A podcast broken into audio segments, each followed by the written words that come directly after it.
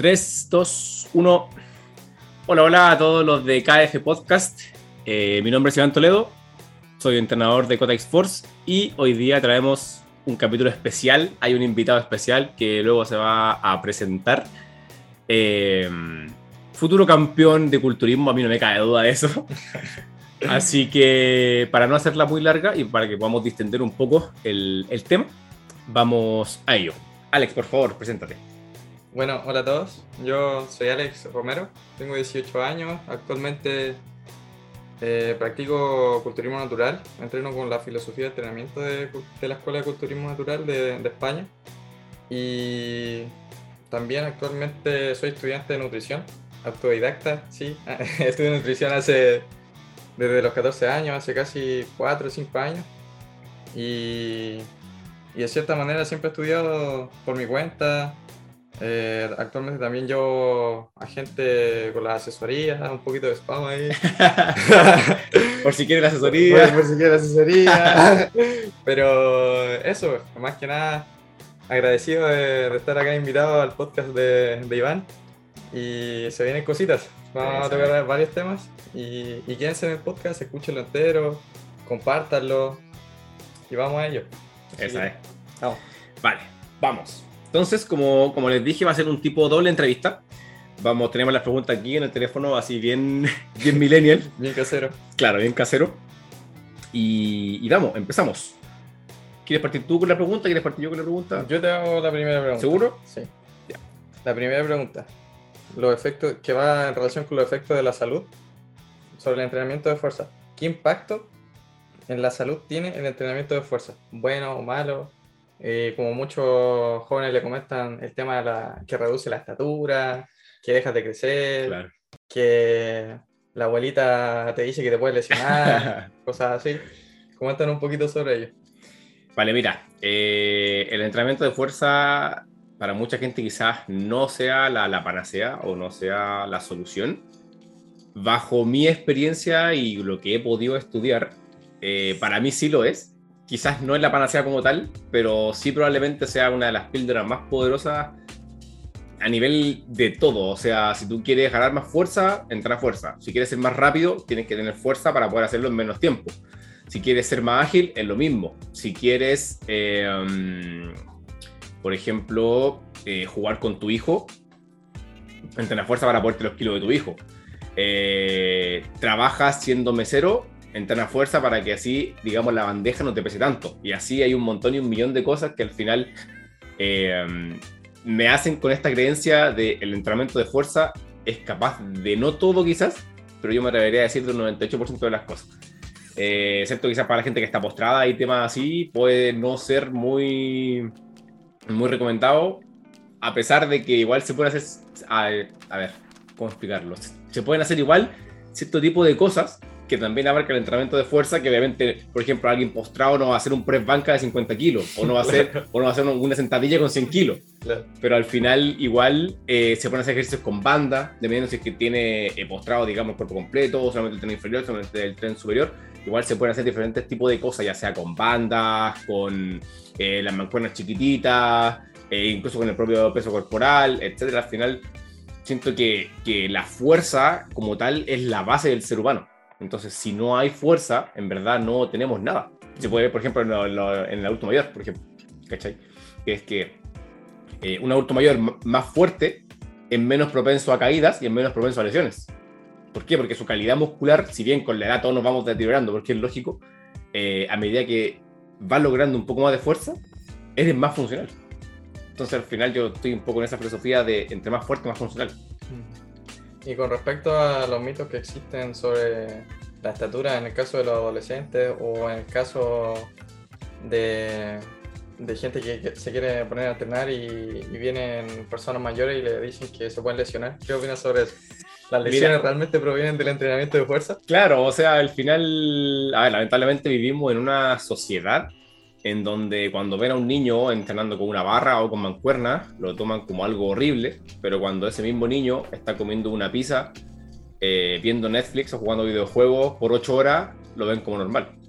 Entonces al final, ¿es el niño el que está mal ¿Son los padres los que están mal? ¿Es la sociedad el que está mal? Al final, eso es un bucle, entre comillas, que, que yo creo que va un poco más en la cultura, en la cultura a nivel de, de, de país o de sistema, si es que se quiere decir. Al final, como digo, vivimos en un mundo donde ver Netflix y ver series es normal, pero cuando alguien entrena fuerza es como, oye, no hagas eso porque si no te va a pasar algo. Al final los mitos del entrenamiento de fuerza en niños también son, justamente esos, son, son mitos. O sea, un niño perfectamente puede entrenar fuerza y ser completamente funcional y no tener ningún tipo de riesgo de lesión, ninguno. Porque exactamente igual que ocurre con el adulto mayor, un niño más fuerte es un niño más funcional, es un niño más rápido, es un niño eh, con más confianza, probablemente con mayor autoestima, probablemente con menor estrés, probablemente con mayor salud, bla, bla, bla, bla, bla. Entonces, al final, eh, es un mito si su hijo, si su hijo, si su hermano, si su el que sea está entrenando fuerza, no le niegue entrenar fuerza. Hágalo entrenar fuerza. Y entrenar fuerza no solamente eh, abarca eh, mover barra o mover kilo o mover mancuerna, abarca también el peso corporal, abarca también trabajo, por ejemplo, de un lado del cuerpo, acostumbrarse a mantener el equilibrio. Al final hay, un, hay colgarse en los árboles, al final la, la fuerza en sí está en todo. Al final. Somos animales. Por eso, al final somos animales. Somos animales. Entonces, igual es súper importante que, que, la gente que esté escuchando que, que, lo pueda entender, que el entreno de fuerza, hablando de del adolescente y del niño, no le va a hacer peor. De hecho, es todo lo contrario. Probablemente hay mucha gente que ha dicho que, por supuesto, o sea, que, por ejemplo, tiene eh, problemas depresivos y gracias al entrenamiento lo pudo salvar. Y no me sorprende porque los estudios avalan de que el entrenamiento es la píldora antidepresión más barata que existe. Porque es gratis. El moverse es gratis. Si hubiera una píldora que le recomendaría a cualquier persona, a la mayoría de personas, en este caso sería entrenar. Entrenamiento de fuerza. Entrenamiento de fuerza. Que ojo que el entrenamiento de fuerza no es solo en el gimnasio. O sea, hay un millón de formas de, de expresión del entrenamiento de fuerza. Que se pueden dar, como te digo, el hecho de correr, hacer sprints, eh, subir escaleras, bajar escaleras. Si quiere ir al gimnasio, está perfecto. Si quiere hacer crossfit, está perfecto. Si quiere hacer natación, también está bien. Al final, se trata de poder hacer movimiento y que ese movimiento lleve a una mejor salud.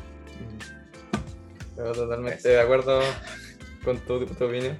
El entrenamiento de fuerza, al fin y al cabo, es salud para la mayoría de personas. Ahí adecuándolo al contexto y nada, nada en contra al respecto. totalmente de acuerdo. Y el entrenamiento de fuerza se puede aplicar a todas las modalidades de vida finalmente. Aquí siempre hay que ir adecuándolo al contexto de cada persona. Como decía Iván, una persona que esté postrada no va a poder ser powerlifter, que digamos, pero cada uno dentro de su contexto y de sus capacidades, intentar moverse, mantenerse activos, somos personas y al final las lesiones no solamente provienen, bueno, las lesiones principalmente provienen de gestos mal realizados y no de por sí en el entrenamiento de fuerza. Eh, también comentar el hecho de, de, que las estaturas son mitos. Aquí Iván estaba desmitiendo varios mitos y totalmente de acuerdo con, con lo que comentaba. Así que eso. Qué fuerte. Sí, brutal. Bien. Pasamos a la siguiente pregunta. Pasamos a la siguiente pregunta que ahora se la voy a hacer yo a, a Alex. Tenemos un, pequeño guion, digamos, acá. Bien, va la pregunta y dice, eh, viendo el panorama de la, de la nutrición actual, ¿crees que se le toma el peso realmente a la nutrición? A ver, eh, sí y no. Sí, porque yo siento que a nivel social, a nivel de la sociedad, a nivel global, por decirlo así, eh, el mundo está intentando buscar alguna manera de solucionar ciertas carencias nutricionales. Por ejemplo, día a día vemos que cada vez salen más productos enriquecidos en proteínas, en probióticos, reducidos en calorías, pero un no también porque siento que no se está entregando la información o no se está intentando aplicar la solución de la manera correcta. En este caso le están intentando a la gente dar el pescado y no le están dando la caña de pescar ni enseñándola a pescar. Que en este caso falta mucha educación nutricional en la sociedad. Y también eh, algo que siento que está haciendo daño a nivel de información en la sociedad son los medios de desinformación que yo le llamo, que serían las noticias, la radio, eh, las cuentas de Instagram de, de, los canales noticieros, el diario, Influencers. Influencers, Herbalife. Ese es. Saludos Herbalife. Eh, pero sí he visto también que nuestra, las nuevas generaciones, que vienen los millennials, de ahí para abajo, eh, vienen con, con, otra perspectiva de vida. Se, no sé si será por temas estéticos, que bueno, suele haber mucha inseguridad en las personas. Y las personas saben que la nutrición es un, papel, un papel que juega mucho a nivel estético. Y bueno, por ello me imagino que muchos se están empezando a preocupar sobre su alimentación, les gusta tener un porcentaje de grasa más bajo, por ende deben estar más a raya con su alimentación. Pero sí pienso que falta mucha educación nutricional al respecto. Siento que algo que se debería enseñar en los colegios, se debería enseñar en las universidades, en cualquier carrera, pero debería haber un ramo de enseñarle a comer a las personas y no simplemente entregarle un alimento que diga like y con eso ya nos basta y nos sobra. No, no funciona tan así. Claro, sí, al final se trata de, de eso. Yo creo que a, a, a, muchos nos falta una educación a nivel, incluso yo hablaría de una educación general, ni siquiera a nivel nutricional. Falta una educación de movimiento, falta una educación nutricional, falta educación financiera, al final falta educación emocional. O sea, falta la, en, en general el ser humano y se ve mucho más acá en Chile que no, carecemos de muchas cosas, de muchas, muchas cosas. De repente quizás no es culpa de uno, lamentablemente tampoco es, es culpa de uno, de repente quizás el sistema no es el mejor, quizás el sistema también, entre mil comillas, está en contra de nosotros, pero lamentablemente son cosas que poco podemos hacer. Al final lo que nosotros podemos hacer es intentarlo. Podemos intentar tener educación emocional, podemos intentar tener educación financiera, podemos intentar educarnos del movimiento, podemos intentar aprender a comer para justamente poder, digamos, cumplir con todas las áreas que al final forman todo el contexto de la persona y al final forman la, la salud. La salud claro. no es solamente a nivel nutricional, de nivel físico, o sea, la, la, la, salud se abarca como todo el contexto de la persona con sus emociones, con su psicología, con sus problemas, con su tiempo libre, con su tiempo de ocio, etc. Es multifactorial. Eso es. Pero bueno, nosotros estamos aquí día a día intentando aportar nuestro granito de arena a la sociedad y a la salud. Y van con el tema de la, del entrenamiento, aunque también habla harto de nutrición. Y bueno, yo también me dedico a divulgar un poquito más de nutrición. Pero ojalá que más adelante en algún momento se pueda educar más a las personas a nivel nutricional y deportivo, que finalmente son una gran parte de la salud y y como comentábamos, la salud es todo, es, todo. es todo. Al final, con la nutrición y el entrenamiento nos estamos evitando estar en el hospital en un par de años más, Eso de es. padecer de ciertas enfermedades, ciertas patologías, etc. Eso es. A mí me gusta mucho una, un, un ejemplo que se da y es que eh, si es que tuvieras, por ejemplo, a 30 o 40 años vista, ¿cómo te ves, por ejemplo? Brutal. Entonces, y tienes, y tienes dos opciones. O te ves sentado en un sofá viendo tele probablemente con un porcentaje de grasa alto, o te ves afuera caminando, siendo autodidacta, yendo al supermercado, siendo autónomo, viajando. ¿Cómo te gustaría ver? Probablemente el 99% de las personas va a decir, oye, a mí me gustaría ver, verme relativamente bien. Ahora el momento. Brutal. Nunca lo ahora, así. ahora el momento. Es como, entre comillas, verlo como una inversión. Claro. Ahora, ahora, todo, to, todos los días y todos los entrenamientos que tú estás haciendo o que deberías hacer o que te vas a poder entrenar después de escuchar el podcast, eh, deberían ser a modo de inversión. Yo ahora estoy invirtiendo mi tiempo para que después cuando tenga 40, 50, 60 años, si es que llego ahí, porque nadie tiene la, la vida completa, eh, digamos, tener una, un, una vida autónoma. Uh -huh. De hecho, hay, hay, muchos videos en Instagram ahora que igual, que, igual informan, al final las redes sociales son armas de doble filo, pero también son, son buenas en muchos aspectos que eh, gente, por ejemplo, adulta, que es capaz de mover, bajar un florero, eh, llevar los platos a la mesa, tener las bolsas del supermercado, al final eso, es para eso lo que uno entrena.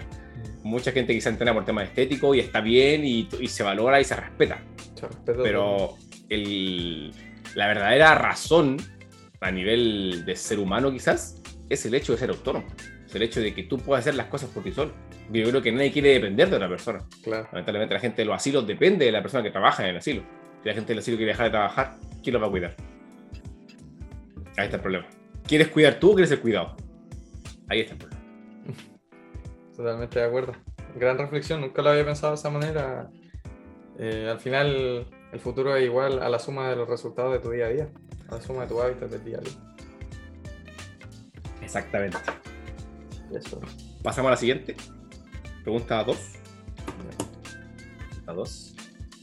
¿Qué ventajas se obtienen al tener un, entrenador personal? Esta, pregunta es muy buena, esta pregunta es muy buena, porque la verdad es que las ventajas suelen ser infinitas. Eh, yo, yo siempre, bueno, obviamente, es, entre comillas, la recomendación, la recomendación es muy de cerca, pero yo siempre aconsejo tener a alguien al lado, a modo, a de entrenamiento. Hablando ahora estrictamente del proceso de entrenamiento, yo siempre eh, aconsejo tener a alguien al lado. Me encantaría decir de que uno puede solo, de que uno es, es autodidacta y puede adquirir los conocimientos. Está bien, se puede, sí. ¿Cuánto tiempo te va a tomar? El que le quieras dedicar. Probablemente si es que no eres del área, ejemplo, un médico que le gusta entrenar y entrena hace dos años, probablemente ni siquiera con esos dos años de experiencia tenga el conocimiento que tiene alguien que se especializa en entrenamiento. Tú cuando vas al médico, por ejemplo, tú no vas a quien le guste cuidar a alguien.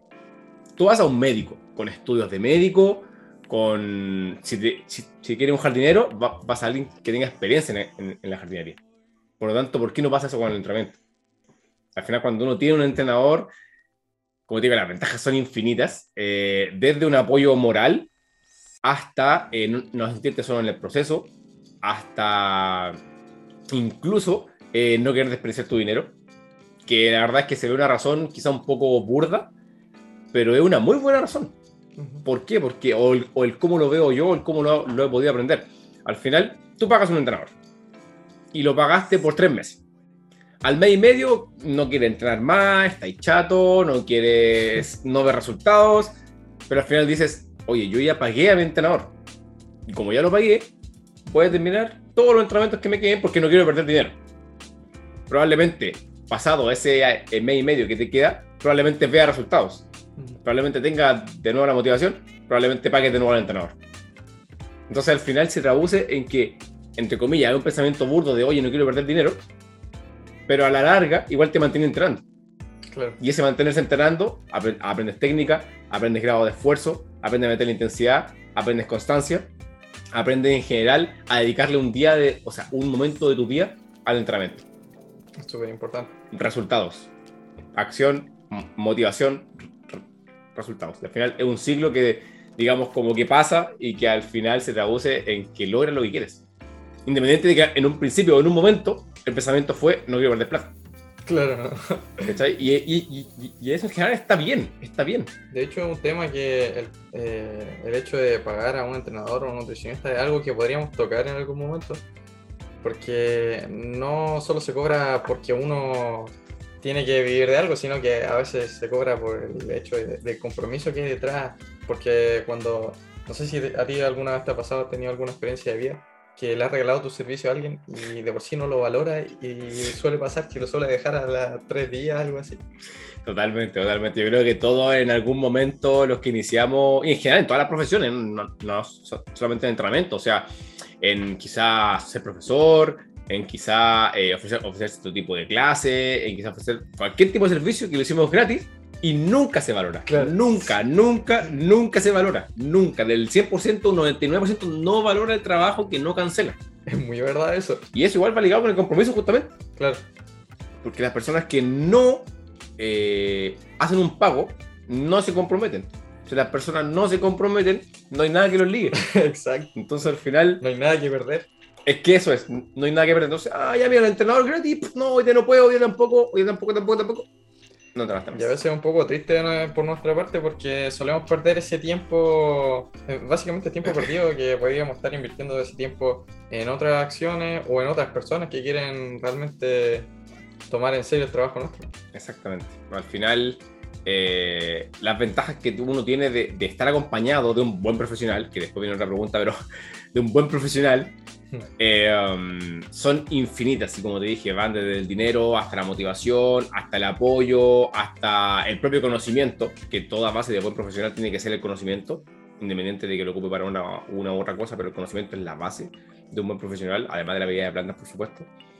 Eh, al final se acelera todo. A mí, a mí como me gusta verlo que o una, una metáfora que se podría hacer un poquito más teórica, un poquito más nerd, por decirlo así, sería de que el entrenador o nutricionista es como una enzima, es un catalizador.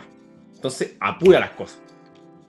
Está la proteína y la enzima llega y acelera el proceso. Eso es un entrenador. Llega, se coloca al lado tuyo y te empuja. Entonces al final lo que tú probablemente no logres, no sé, en un año, quizás lo puedes lograr en seis meses, o en cuatro, o en ocho. Pero lo logra igual. Y lo, y lo logras probablemente más rápido. Y probablemente aprendes más rápido. Probablemente sin dolor. Probablemente sin lesión. Y así. Todo el círculo sigue su rueda. Exacto. Eso. Totalmente de acuerdo. Entonces, todos los beneficios del entrenamiento, o sea, de tener un entrenador, al final te lleva por el camino más corto y más seguro. Eso, eso. Al final, por ejemplo, yo, yo llevo eh, alumnos hace más de un año, llevo a varios más de un año, y jamás se me ha lesionado uno.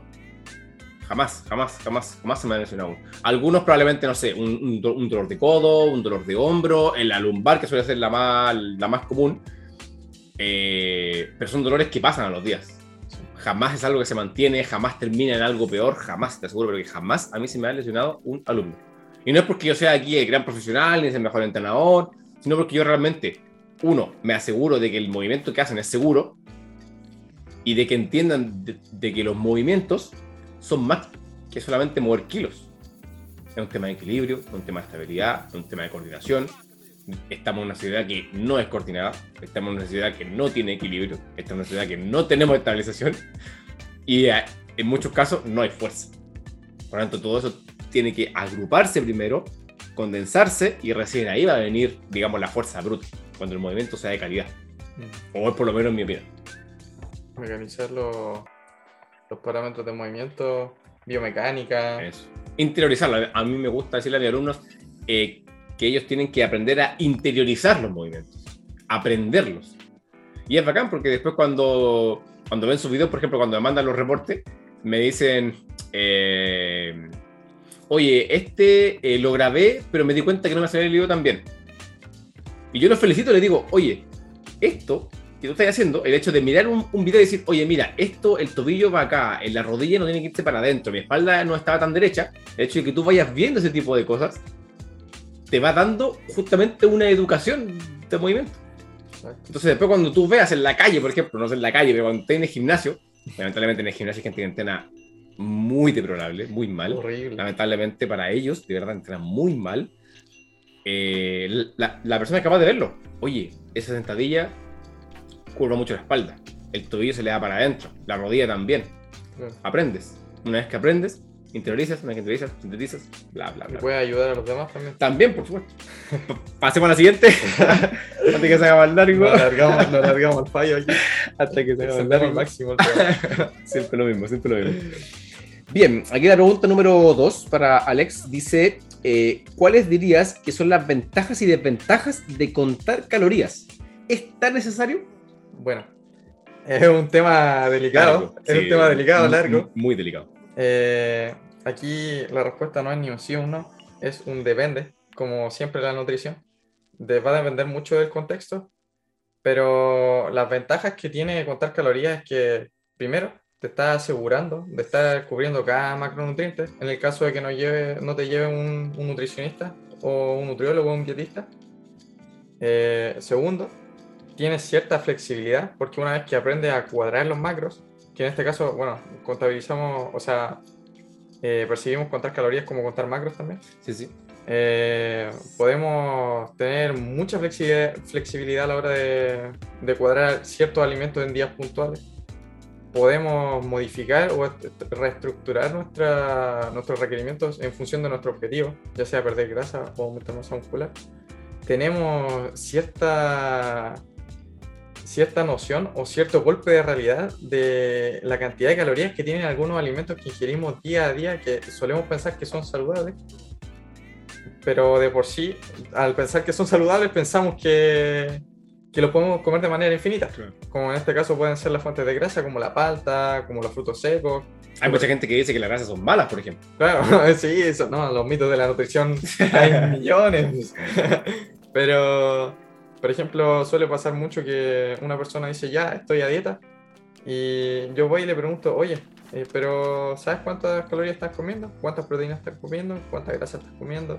¿Cuántos carbohidratos? Y me dicen, no, ¿qué es eso? No, yo, yo solo como, como sano, por decirlo así, como sano. Pero no, no pierden la grasa que tienen que perder. Muchas personas también me vienen y me dicen, oye, ¿sabes que yo quiero aumentar masa muscular? Y por más que coma, como muchísimo, como muchísimo, pero no subo de peso. Y dice, ¿cuántas calorías estás comiendo? No sé. Bueno, ahí suele estar el gran problema, que suele haber desconocimiento de lo que estamos ingiriendo.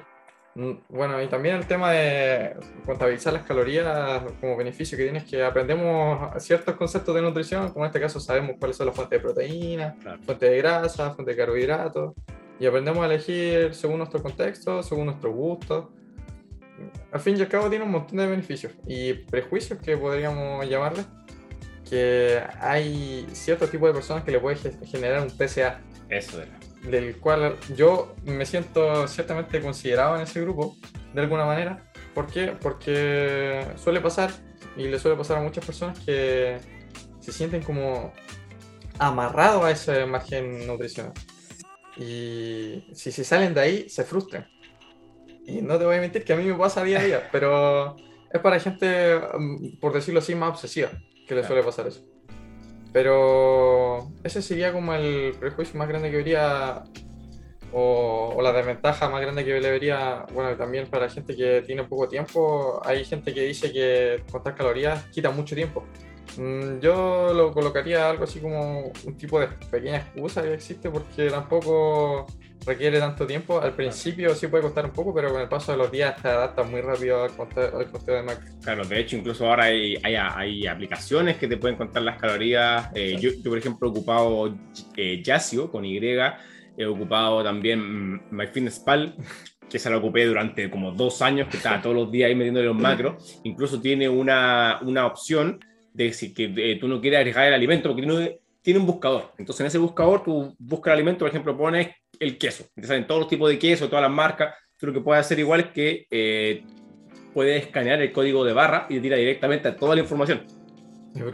entonces, ¿de qué tiempo me estás hablando? Al final, si, si estás acostumbrado, por ejemplo, eh, listo, vaya a tomar 11, vaya a comer de cena, por ejemplo, un pan con leche, por ejemplo. Listo, tomas tu teléfono, el código de barra al pan, el código de barra al queso, el código de barra a la leche.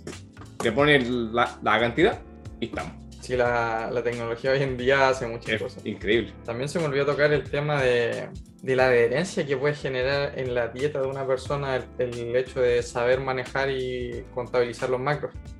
Que, bueno, muchos nutricionistas, no voy a matizar y no voy a echar todo en el mismo saco, pero hoy en día muchos nutricionistas entregan una pauta nutricional con alimentos exactos, lo cual no te puedes salir de ahí, no tiene más variedades. En cambio, cuando nosotros educamos a la persona a contabilizar macros, le enseñamos sus requerimientos y ellos tienen la libertad de cuadrar día a día lo que tengan a mano, lo que quieran comer en ese momento, lo, cual da más adherencia a las personas, lo cual da más constancia, más tiempo y se consiguen más resultados. Que es lo que, lo que se me olvidaba de comentar, no sé si estás de acuerdo con eso. Sí, sí, sí, completamente. Eh, de hecho, a modo de, ejemplo de experiencia, yo conté calorías, bueno, la, verdad, cuando entré a educación física, no conocía mucho el entrenamiento. Eh, ahora lo veo y me da un poco de vergüenza porque entrenaba bastante mal. Pero digamos que yo creo que a todos nos ha pasado. Eh, y en ese tiempo contaba calorías, conté como por dos años.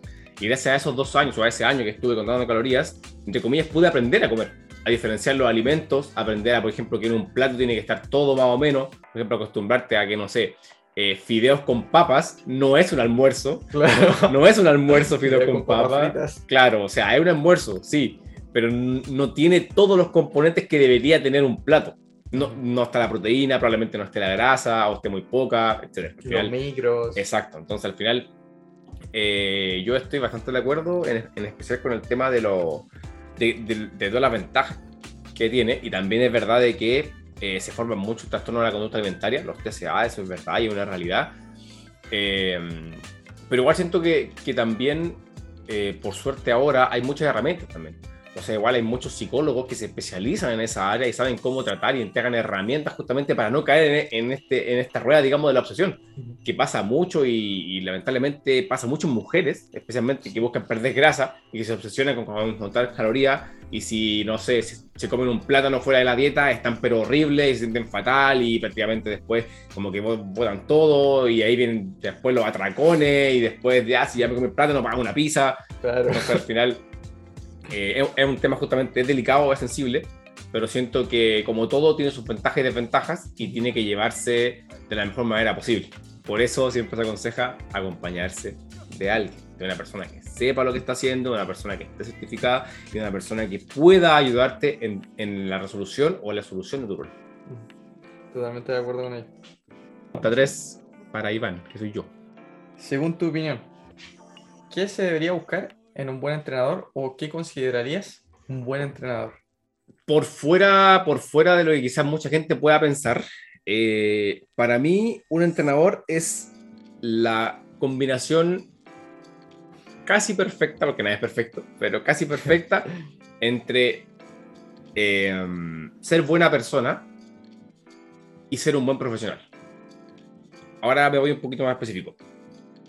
Eh, si es que los separamos, si tú eres un muy buen profesional, tú puedes saber todo de entrenamiento, todo, todo, todo, y puedes hacer las rutinas, pero perfectas o los programas perfectos. Pero si no eres buena persona y si no entiendes el contexto de tu cliente, para mí no eres un buen entrenador.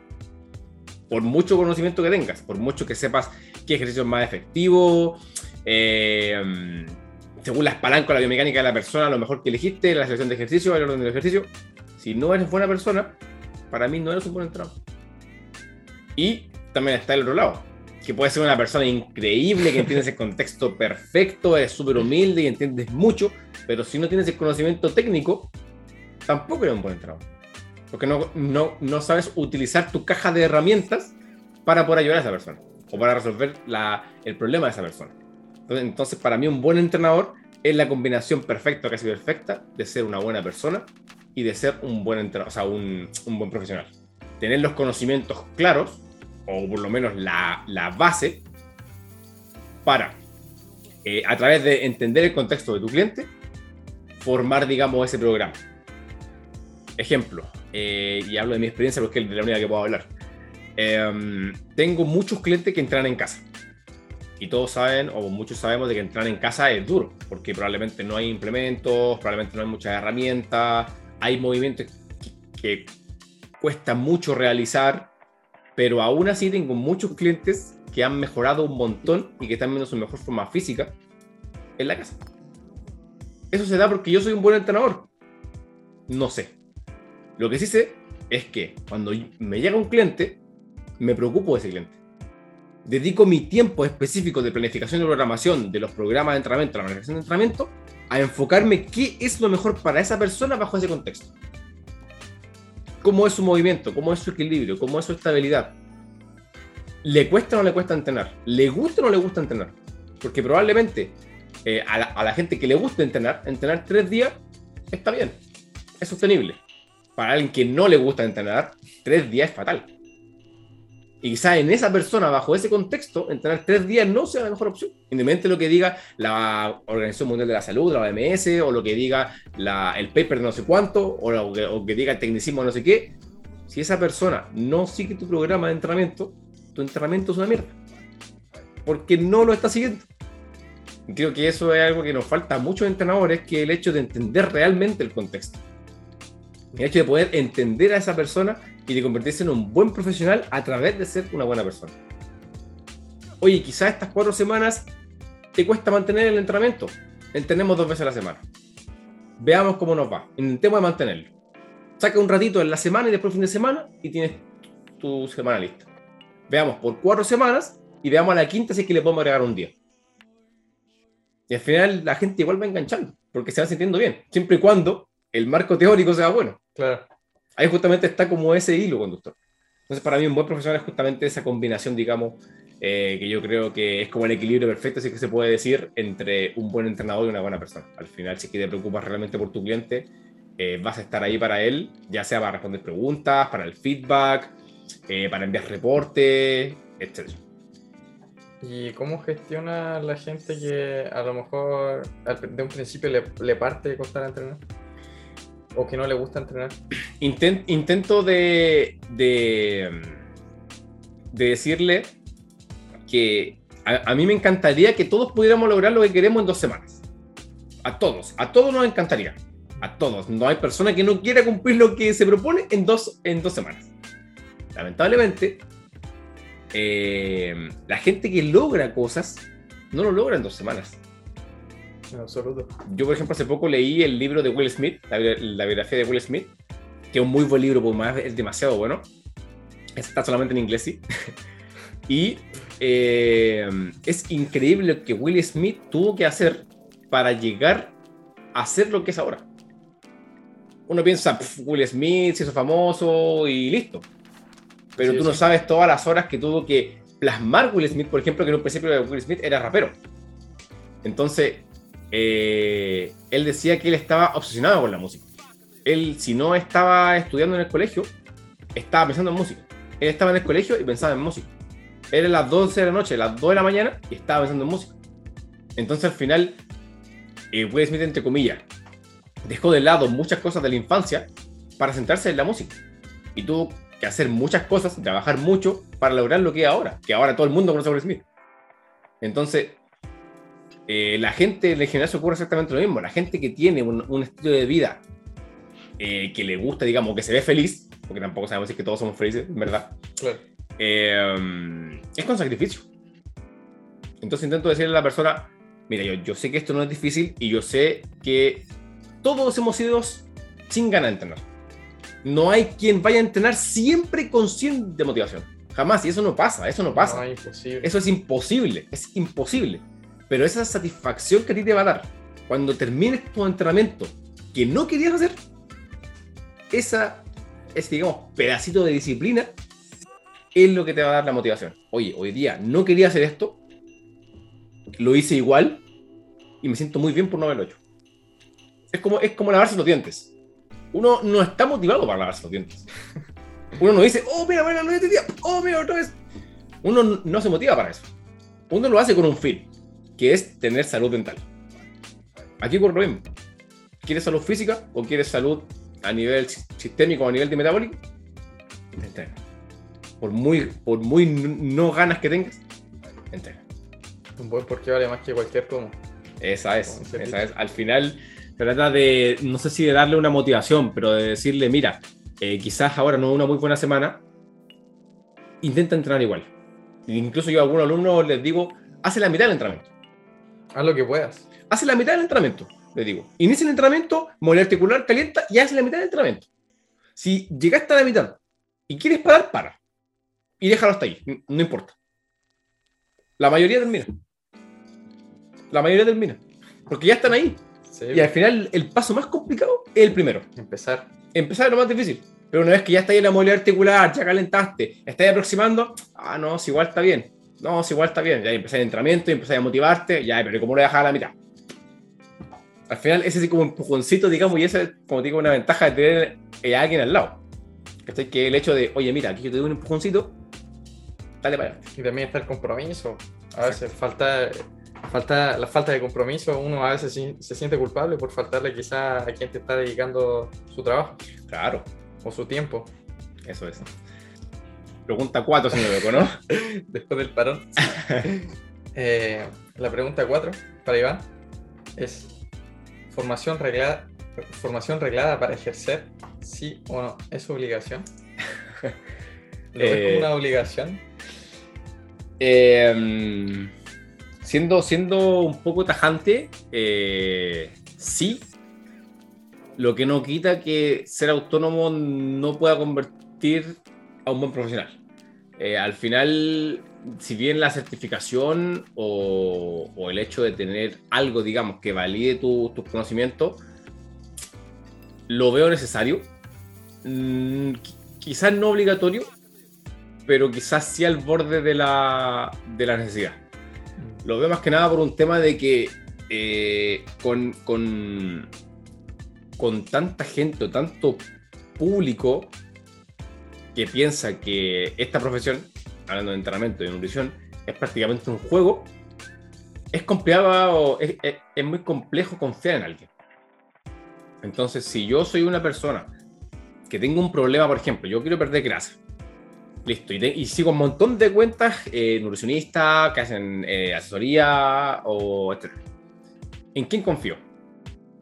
Tienes 20 cuentas. ¿En quién confías? Es difícil. Es una difícil elección porque tú tienes un problema y tienes 20 cuentas que te pueden resolver o que te dicen que te pueden resolver el problema, pero ¿cómo sabes que no estás perdiendo tu dinero? Entonces al final, eh, y de hecho lo, que yo he intentado también de hacer junto a Cotex Force y, y con mi propio Instagram, es que la gente pueda ver que puede confiar en mi trabajo para solucionar su problema. ¿Cómo se hace eso? Bueno, por supuesto, a través de, del cartón de que, me, de que me avala de que soy profesor de educación física. Eh, y si bien, por ejemplo, el, eh, el, cartón de educación física tampoco te avala en el entrenamiento, tampoco, pero yo he estudiado un montón y tengo también otras certificaciones, tengo también otro tipo de estudios en los que avalo el conocimiento. Entonces, eh, obligación, no. O no al 100%. Necesidad, probablemente un 90%. Porque, repito, ¿en quién vas a confiar? En este, en, este mundo donde hasta Valentina Roth eh, hace asesoría de entrenamiento. Exacto. O sea, ese, es el, el, borde más bajo que puede existir. Y no porque Valentina Roth no le gusta el entrenamiento o sea una mala persona. Es porque Valentina Roth no tiene base para eso. Eh, si escuchas esto, Valentina Roth, lo lamento. Perdón, pero eh, yo lo, lo, lo, que he visto o lo que me ha llegado, o lo que he escuchado en verdad, porque tampoco lo he visto, tampoco la sigo en Instagram, pero me, me han llegado comentarios, no sé, planes de entrenamiento a 5 mil pesos. Y planes, la verdad es que dejan mucho que desear, mucho que desear. Entonces, si tú estás colocando tu trabajo a 5 mil pesos, eh, pero no, no te preocupa de la persona, si esa persona se lesiona es culpa tuya ahora también veo un montón de gente que intenta hacer asesoría de entrenamiento, de nutrición, y que dice, no, es que yo llevo entrenando tres años. Ya, pero es que yo, también llevo enfermo tres años, y no soy médico por eso. ¿Entendés el punto que quiero llegar? Al final, no, no, no va en un tema de que sea obligación, pero sí lo considero una necesidad porque va a formar esa base, digamos. Digamos que el cartón, el cartón universitario, por ejemplo, es la base. En el caso de que no tenga un cartón, certifícate de otra forma.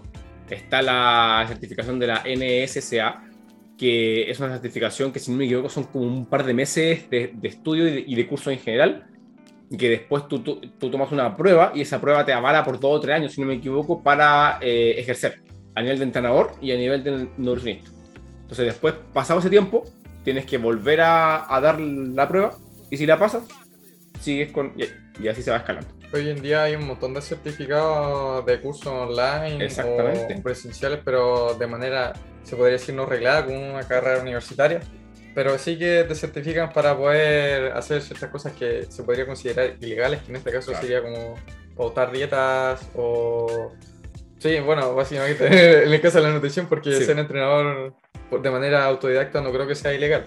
Claro, no, no, para. menos en juego la salud, quizás está en menos riesgo la, salud que, que, en el caso de la nutrición.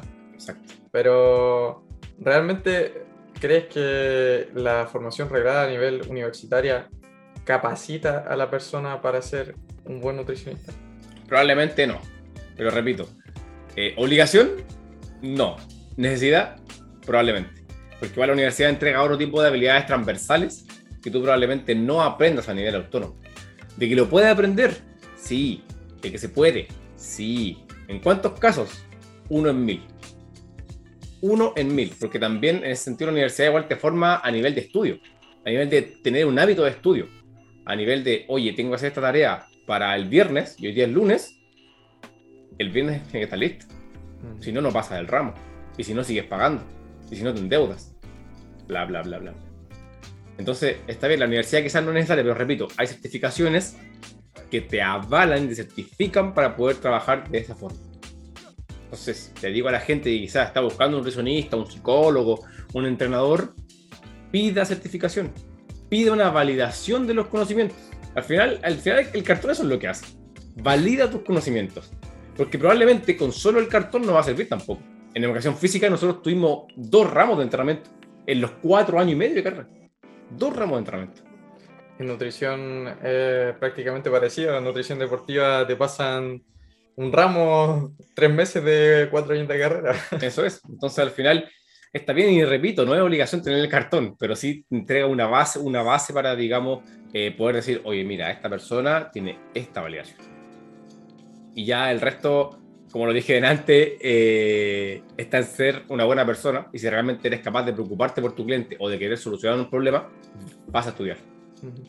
Vas a estudiar porque no te va a gustar que otra persona venga y te diga, oye, hiciste un mal trabajo. Si tú realmente quieres ayudar a esa persona, te vas a informar incluso vas a ser sincera. En el caso, por ejemplo, mío, me, han llegado alumnos con eh, síndromes o condiciones eh, que no son comunes. Resistencia a la insulina, principio de diabetes tipo 2. Hay una chica, una chica que tenía una escoliosis brutal y tenía el síndrome de Tietze, que es muy poco conocido, que la verdad no me acuerdo en este momento exactamente qué es lo que era, pero es un síndrome muy poco conocido que creo que se forma, o sea, es una malformación, si no me equivoco, de la columna, creo, o de los segmentos corporales, no me acuerdo bien. Eh, y yo tuve que estudiar para eso. Ella cuando me contactó y me dijo, oye, mira, yo tengo esto, esto y esto. Yo le dije, mira, si te soy sincero, yo no te voy a negar de que yo no conozco estos síndromes, no conozco estas condiciones. Lo que te puedo prometer es que voy a estudiar, voy a buscar y voy a solucionar tu problema.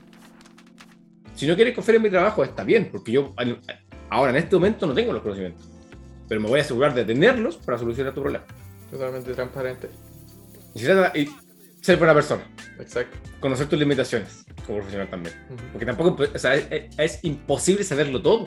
Eh. Es imposible saberlo todo. Por mucho que tú quieras, no vas a saber de todo. Imposible. En ningún área. En el entrenamiento la persona dice, no, si un par de flexiones sentadilla, sabes todas las variantes y variaciones de movimientos que existen. Sabes que todas personas tienen movimientos diferentes conocen las palancas, el brazo de momento, perfil de resistencia. Sobre todo en estos dos ámbitos, nutrición y entrenamiento, mientras más aprendes, sientes que menos sabes, porque la información es tanta. Es muchísima, muchísima. Y lo que pasa a nivel sistémico, lo que pasa a nivel de mionúcleo, o sea, lo, que pasa a nivel mental en tu cerebro, o sea, es una bestialidad que jamás vas a terminar. Entonces, al final, eh, y resumiendo, obligación no es, necesidad sí. Yo siento que una persona tiene que tener una certificación, tiene que tener una validación de los conocimientos y eh, tiene que hacerse responsable también. Responsable porque esa persona se hace responsable de otras personas. Y si la persona cae, hablando del cliente, si el cliente cae, o el cliente sufre una lesión, o el, cliente tiene un trastorno de la conducta alimentaria, es tu culpa. Porque tú fuiste el responsable de esa persona. Independiente si que cobraste gratis, si lo hiciste por 10 mil, 20 mil pesos, 100 mil pesos, está igual. Tu responsabilidad. Es tu responsabilidad y es tu culpa. Y nadie te puede quitar esa culpa. Yo estoy totalmente de acuerdo con ese punto. Lo que sí quizás tenemos, podemos tener un poco de diferencia de opinión en el caso de qué persona estaría eh, apta para asesorar a alguien a nivel de nutrición o entrenamiento. Yo lo veo de otra manera. Sí es verdad que el papel o el cartón te, te entrega un plus, te entrega una cierta credibilidad más, pero no significa que, bueno, por lo menos como yo lo veo, que por tener el papel, esa persona va a tener los conocimientos necesarios o las aptitudes necesarias para llevar.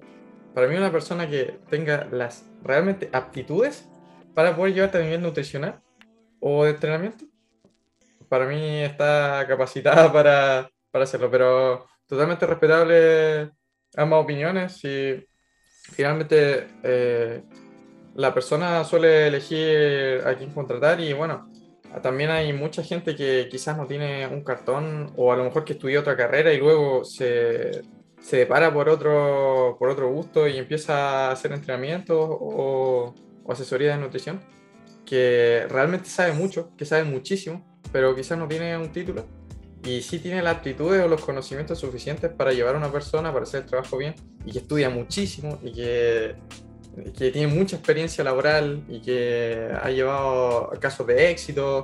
También, bueno, no siempre están los casos de éxito, también obviamente están, hay gente, todos cometemos errores, pero sí es verdad que el, que el, papel, el cartón es un plus, sobre todo donde vivimos nosotros, que es Chile, un país complicado, donde se suele regir mucho lo que es la, titulitis. Que, bueno, en otros países yo lo veo, por decirlo así, como una enfermedad de alguna manera porque eh, te lo suelen pedir por obligación en la mayoría de empleos, siendo que muchos de los, de los titulados no tienen el suficiente conocimiento, no están preparados para el campo laboral. Mm. Que bueno, ahí el problema no es de, de, los alumnos, el problema es de la educación en sí, del sistema. Y bueno, es un tema que se puede alargar muchísimo, pero pero lo que sí le recomendaría también a, todos los estudiantes, a todos los, que están cursando cualquier carrera, de cualquier carrera, porque en todas las carreras pasa que no te preparan para el ámbito laboral, que siempre tienen que seguir estudiando por su cuenta, no es una cuestión de terminar la carrera de 4 o 5 años y luego eso nunca más estudiar. Claro. No se queden solo con eso, porque todo va cambiando, todo va actualizando y nosotros también tenemos que ir actualizando nuestra información acorde al, al día a día. No sé si está de acuerdo con eso. Sí, sí, completamente. De hecho, igual eso es lo rico de, de, de, esto, de que no es que una postura esté bien o esté mal, sino que simplemente si uno eh, intenta darle un enfoque enfocado, para la redundancia, en eh, la persona, alguien tú le estás ayudando, si efectivamente la ayudas, independientemente si es que tiene un cartón o no, el objetivo está logrado. Ayudaste a la persona, la ayudaste por el mejor camino. Eso es lo que importa de final, como digo, se lo rico igual de esto que se dan diferentes tipos de opinión y pues, no tenemos por qué estar de acuerdo en todo. al final es, imposible. Exacto. Ni con tus padres estás de acuerdo en todo. Y bueno, va a haber gente que va a estar de acuerdo, yo no con, con lo, que, con lo que comentamos, pero, pero para gusto los colores. o sea, al final todos tenemos derecho, no se le puede agradar a todo el mundo. Eso es. Eso es. Y toda opinión es respetable también, así que cualquiera que tenga una opinión, lo deje en comentarios. Suscríbanse al canal. Suscríbanse al canal, denle like, compartan. A ver, vamos con la última pregunta para Alex. Eh, mira, dice, eh, hablando de asesoría de nutrición, ¿es estrictamente necesario? Depende. Como siempre, la nutrición depende. Siempre va a ser un depende. Va a depender principalmente del contexto de la persona, eh, pero en la mayoría de los casos por decir en el 97% de los casos, sí va a ser necesario. ¿Por qué? Porque no existe mucha, mucho conocimiento a nivel general, a nivel de población. Y si lo intentamos hacer de nuestra manera, sin ninguna base, sin ningún conocimiento detrás y sin ningún apoyo, vamos a estar dando palos de ciego. Es muy duro. Es muy duro. Y también vamos a cometer muchísimos errores. Porque podemos pensar que lo estamos haciendo muy bien, pero realmente nos podemos estar dañando la salud. Y no te voy a mentir que a mí me pasó. De hecho, ahí fue cuando empecé a aprender. Aprendí muchísimo, pero porque me la veía feísimo. Claro. Cuando la primera vez, yo cuando era más pequeño tenía sobrepeso, tenía obesidad. Eh, lo que quería hacer era marcar el abdomen como muchos querían hacerlo. Lo primero que hice fue dejar de comer. Comía dos comidas al día, pechuga de pollo con lechuga y nada más. Tuve tres meses así eh, reducí muchísimo el porcentaje de grasa, nunca había estado tan magro, pero generé un TCA, tuve un déficit de nutrientes, déficit energético y el eje hormonal se me decayó. ¿Y por qué? Porque no tenía los conocimientos para llevarme solo. Y lo que hace una persona, o en este caso el nutricionista o la persona que te genera la asesoría nutricional, es brindarte todos los nutrientes que necesitas, todos tus requerimientos, todas tus necesidades nutricionales para mantener tu salud y a la vez para conseguir tu objetivo. Y, y básicamente eso, o sea, por decirlo, en la mayoría de los casos va a ser un sí. En la asesoría nutricional es muy importante y es, algo que es muy delicado también. Y si no está el conocimiento detrás, hay que acudir a un especialista detrás. Al igual que el entrenamiento. El entrenamiento también te puede acortar muchísimo el camino. Corre, es, pero exactamente lo mismo. Exactamente lo mismo. Exactamente lo mismo. Al, final esa persona eh, quizás logre el objetivo, pero ¿en cuánto tiempo? Es como, te podría poner mi caso. Para aprender quizás lo que sé hoy en día, tuvieron que pasar cuatro años. Me, estuve un año pegándomela, un año sin avanzar, un año sin progresar. ¿Pero por qué? Porque no tenía los conocimientos. Hay gente que le gusta de por sí hacer las cosas de manera autodidacta, le gusta aprender por su cuenta, le gusta pegársela, que no te, no te voy a mentir que en mi caso es así. Me gusta aprender mucho por mi cuenta de los errores, sobre todo, porque al final de todos los errores siempre podemos rescatar algo bueno. Y Por ejemplo, yo suelo decir el dicho, yo nunca pierdo, siempre gano algo con cada derrota. ya, ya, está bien. sí, sí, sí. Pero de por sí eh, no es lo recomendable para la mayoría. En tu caso, si quieres aprender por tu cuenta, tienes que asumir de que va, tu camino va a ser mucho más largo, te la va a pegar, o a lo mejor no, pero tu camino va a ser muchísimo más largo. En caso de que acuda algún profesional, como en este caso sea Iván a nivel de, de entrenamiento, o en el caso de algún nutricionista a nivel nutricional, o, o, alguien que tenga las aptitudes necesarias, te va a cortar todo el camino y va a aprender muchísimo más rápido. Y, y tampoco va a estar en riesgo tu salud, que al fin y al cabo es como lo más importante. Es lo que estamos buscando. Así que eso sería como mi respuesta si es necesario o no. Para la mayoría sí. Completamente de acuerdo. Tú dijiste el 97 y me debería decir el 99. Como 9, como 9. 99,9. Yo... Vamos con la pregunta número 5 para Iván. La última. La ultimita. Estas preguntas ya Para- se, han, se han pasado volando la hora. Sí, ya llevamos casi una hora, unos 55 minutos, 50 minutos, así que lamentamos lo largo del podcast. Bueno, vamos con la última pregunta.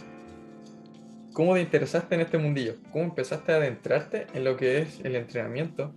¿Y cómo te empezó a llamar la atención? ¿Por qué, por qué decidiste también estudiar eso? Uy, una pregunta profunda, voy a intentar hacer lo más resumido posible. Eh, la verdad es que yo cuando era muy chico, cuando iba como en segundo básico, eh, tenía un profe de educación física que me gustaba mucho cómo hacía sus clases. Yo también sufrí de sobrepeso, yo creo que a punto lo decía también cuando era más chico. Y yo dije, yo quiero ser como el profe. Después de, obviamente uno va creciendo, va, teniendo unos cambios, entonces igual te influencia en tu círculo, entonces igual era como medio raro, pero como en segundo o tercero medio más o menos, cuando estaba en, la- en el colegio, como que me decidí a full y quería hacer eso. De hecho, yo cuando, cuando di la PSU, que es la prueba que se da acá en Chile para, para entrar a la universidad, eh, fue la única carrera a la que postulé.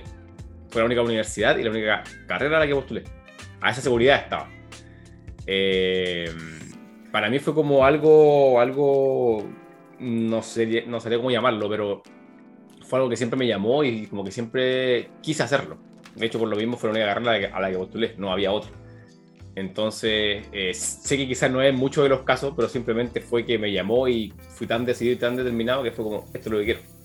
Ahora hablando un poco más del entrenamiento como tal, porque en educación física uno cuando es profesor de educación física es profesor, o sea que como que te prepara entre comillas para el colegio, para eso es como el enfoque de la pedagogía.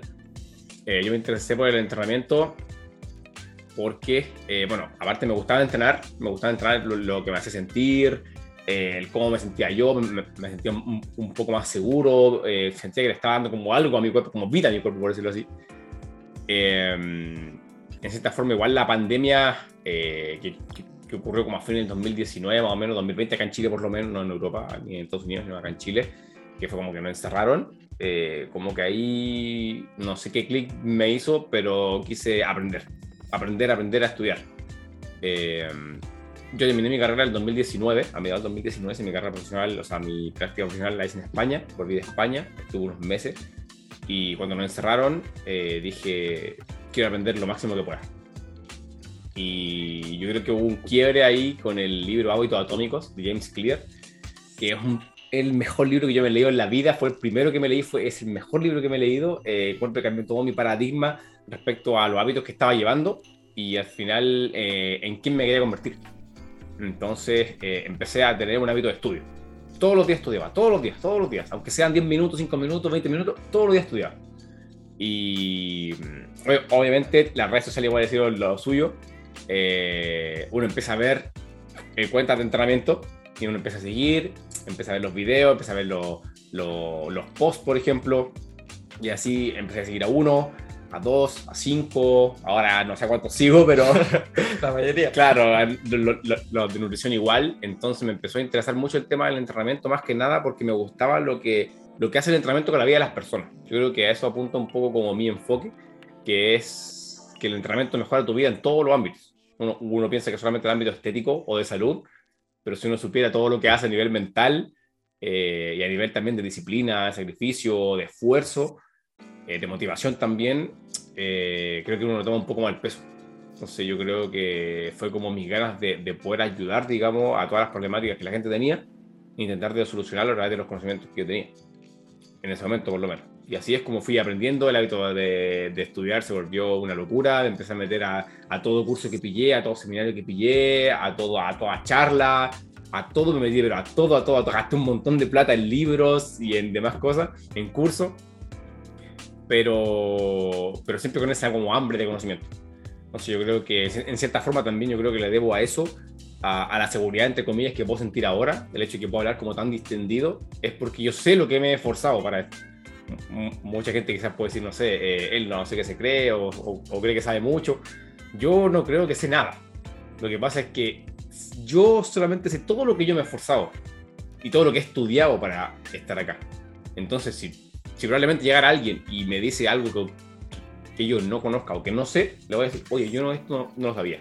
Gracias por enseñar. Pero eh, yo creo que va un poco a ese afán, digamos, de querer mejorar la vida de las personas y mejorar la calidad de vida de las personas justamente a través del movimiento.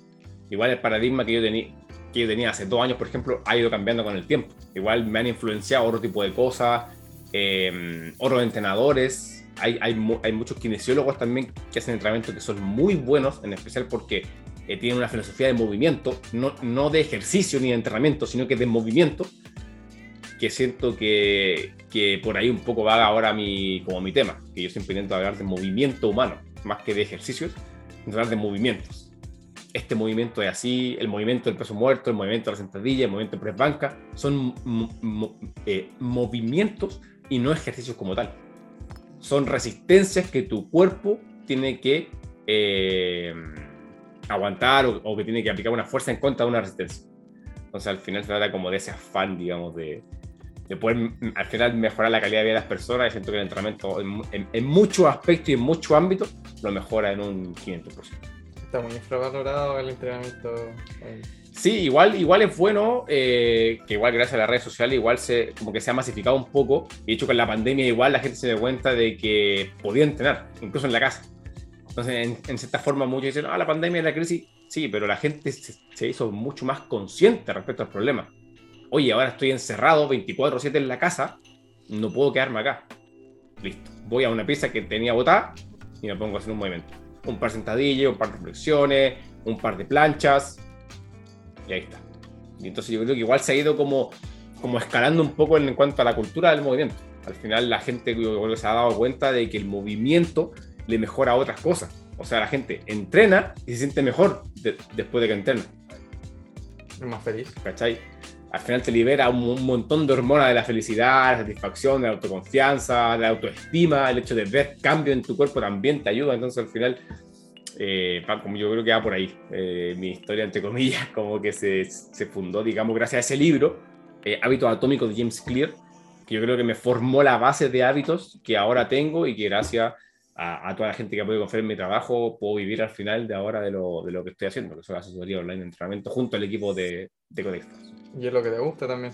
Es lo que me encanta, o sea, la gente cuando me, me, me, pregunta, y a mí, a, mí, me encanta esto, a mí me apasiona esto, y yo siento que ahora, con el tema de la asesoría online, encontré como un propósito.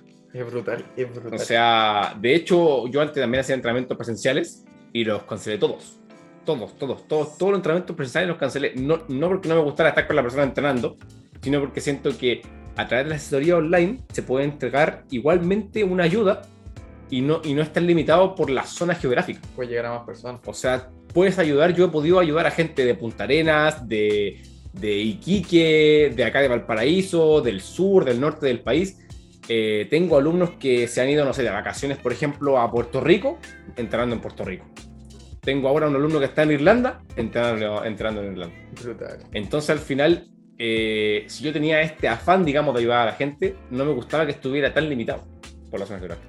Entonces encuentro que ahora encontré con el propósito de esta asesoría online en donde pueda ayudar a todo el mundo y poder entregar la final lo mejor que De hecho, sería algo, por decirlo así, algo egoísta limitarlo a una cierta zona geográfica.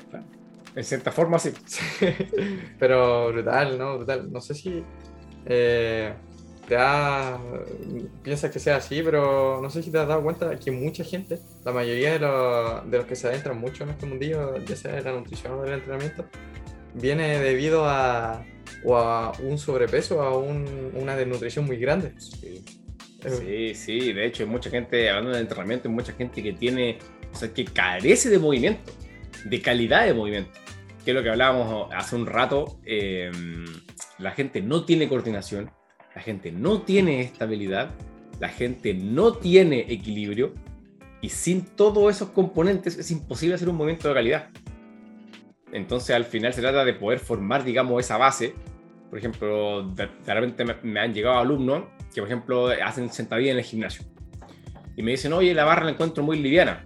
Ya, pero es que veo su reporte, veo su video, y resulta de que de repente eh, se le va la barra hacia un lado, que es muy típico que nos pasa todo igual, de que de repente la barra se va hacia un lado, de que un, brazo más arriba que el otro, que la cadera incluso un poco más arriba que la otra. Entonces al final es un trabajo de, de coordinación.